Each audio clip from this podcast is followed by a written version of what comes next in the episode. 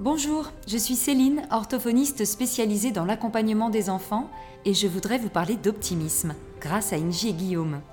En 2020, ils ont créé l'école de l'optimisme, une école Montessori pour les enfants de 3 ans à 12 ans et un centre de formation pour adultes.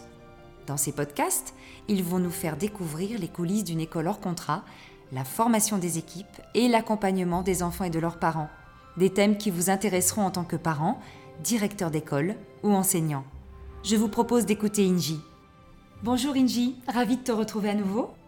Alors, cette fois, nous allons parler de bienveillance dans l'éducation des enfants. Concrètement, qu'est-ce que ça veut dire la bienveillance? Bonjour Céline. Alors merci pour cette question, parce que lorsqu'il s'agit de l'éducation d'un enfant, la bienveillance est souvent confondue avec le laxisme. Être bienveillant avec un enfant, ce n'est pas le mettre dans un cocon, sans aucune règle, sans aucun cadre. Être bienveillant, c'est au contraire lui permettre de se construire et de prendre confiance en lui pour ensuite aller vers le monde en toute confiance. Et pour cela, l'enfant, il a besoin qu'un cadre soit posé afin qu'il puisse évoluer en toute sécurité. Alors poser un cadre bienveillant, c'est mettre des limites, ni trop strictes, ni trop lâches. Si l'enfant n'a aucune limite, il ne sait pas comment grandir. Pendant les ateliers de parentalité bienveillante, je prends l'exemple d'un cadre photo je mets une bille au milieu et je fais bouger le cadre. L'enfant, c'est la bille. Et si les bords du cadre, qui représentent du coup hein, les limites que je pose, sont trop petits, la bille va tomber et probablement se casser.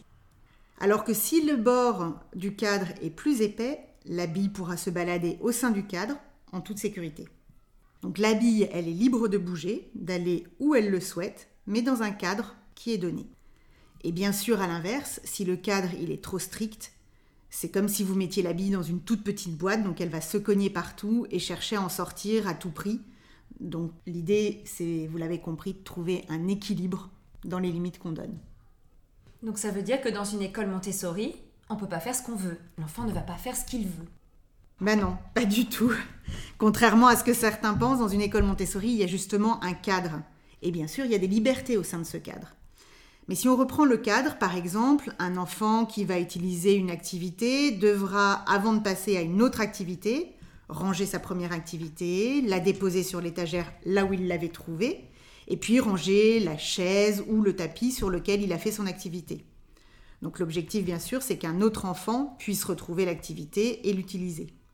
Et de plus, dans une euh, classe Montessori, il y a un seul exemplaire de chaque activité. Donc l'enfant devra attendre son tour pour l'utiliser, sans perturber celui qui est en train de la faire, et il apprend ainsi à gérer une éventuelle frustration. Un autre exemple, c'est celui de la table d'art, qui est très prisée par les enfants.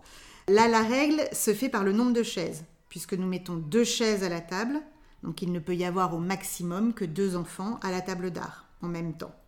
Et de façon générale, nous demandons aux enfants de respecter trois règles la première, c'est le respect de son environnement, afin de ne pas le détériorer ou d'abîmer le matériel. La deuxième, c'est le respect des autres, à qui je ne vais pas faire de mal, bien sûr, et que je ne vais pas déranger pendant leur travail.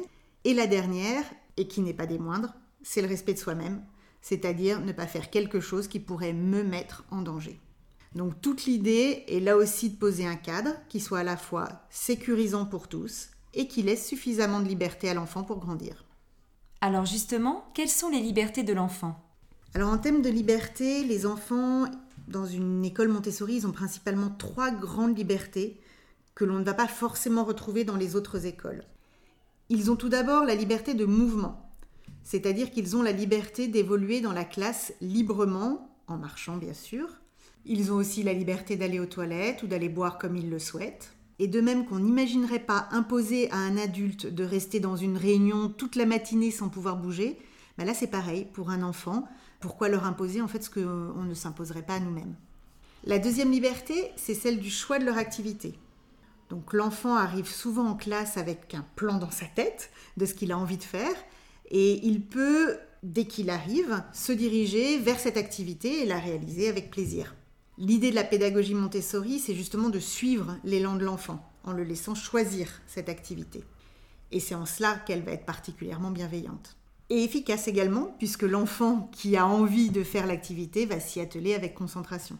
L'enfant peut aussi demander à l'éducatrice de lui présenter une autre activité, Souvent, c'est une activité qu'il a vu faire par un autre enfant et qu'il a envie de faire lui aussi. Et l'éducatrice peut également avoir une idée précise de ce qu'elle veut lui présenter en alternant les différentes matières. Tout ça, c'est fait dans le respect de l'enfant, dans le sens qu'on ne forcera jamais un enfant à faire une activité qu'il ne souhaite pas faire. On va la lui proposer une autre fois, ou on s'arrangera pour qu'il observe la présentation d'un autre enfant et que ça lui donne envie, et du coup qu'il vienne nous le demander, mais on ne va pas le forcer. Et sur ce dernier point, la crainte des parents pourrait être que l'enfant passe à côté de certaines notions. Mais l'expérience montre bien que, au contraire, en fait, les enfants ont réellement des périodes pendant lesquelles ils vont être davantage attirés, par exemple, par les mathématiques, et puis à un autre moment par le langage. Et le fait de suivre leur élan va au contraire leur permettre d'avancer bien plus vite et d'ancrer les compétences et les savoirs de façon pérenne. Et enfin, la troisième liberté, c'est celle de répéter autant de fois que l'enfant le souhaite l'activité qu'il est en train de faire. Et ça n'a l'air de rien, mais ça va lui permettre de maîtriser l'activité. Et donc à la fois d'acquérir les compétences sous-jacentes à l'activité et de prendre confiance en lui pour la réalisation de l'activité suivante. Et au milieu de toutes ces libertés, comment faire respecter le cadre? Alors, l'important est avant tout de dire aux enfants ce que l'on attend d'eux, plutôt que ce qui est interdit. Par exemple, dire à l'enfant de marcher plutôt que de lui demander d'arrêter de courir. Or, on a toujours tendance à dire ce qu'il ne faut pas faire. Et l'enfant sait donc ce qu'il ne doit pas faire, mais il ne sait pas forcément ce qu'il doit faire et ce qu'on attend de lui. Ainsi, en classe, on va demander à l'enfant de parler avec sa petite voix pour ne pas déranger ses camarades, plutôt que de lui dire d'arrêter de crier. De plus que nous soyons enfants ou adultes, notre cerveau ne comprend pas la négation. Par exemple, si je vous dis de ne pas penser à un éléphant rose, qu'est-ce que vous venez de faire? Bah, j'ai pensé à un éléphant rose. Voilà, de visualiser dans votre tête un éléphant rose, car votre cerveau a juste entendu éléphant rose, sans enregistrer la négation que vous avez mis avant. C'est exactement pareil pour l'enfant, pour qui vous devez dire à son cerveau ce que vous attendez de lui, en lui indiquant d'ailleurs la marche à suivre le plus précisément possible. Et puis après, bah, il faudra s'armer de patience et répéter, répéter, répéter, pour créer le réflexe chez l'enfant, grâce aux fameuses autoroutes neuronales à créer dans son cerveau. Merci Inji pour ces éléments qui viennent vraiment apporter des, des, choses nouvelles par rapport aux idées reçues. Et on se retrouve euh, très vite dans un prochain podcast pour continuer à parler de la bienveillance. Merci Céline. À bientôt. À bientôt.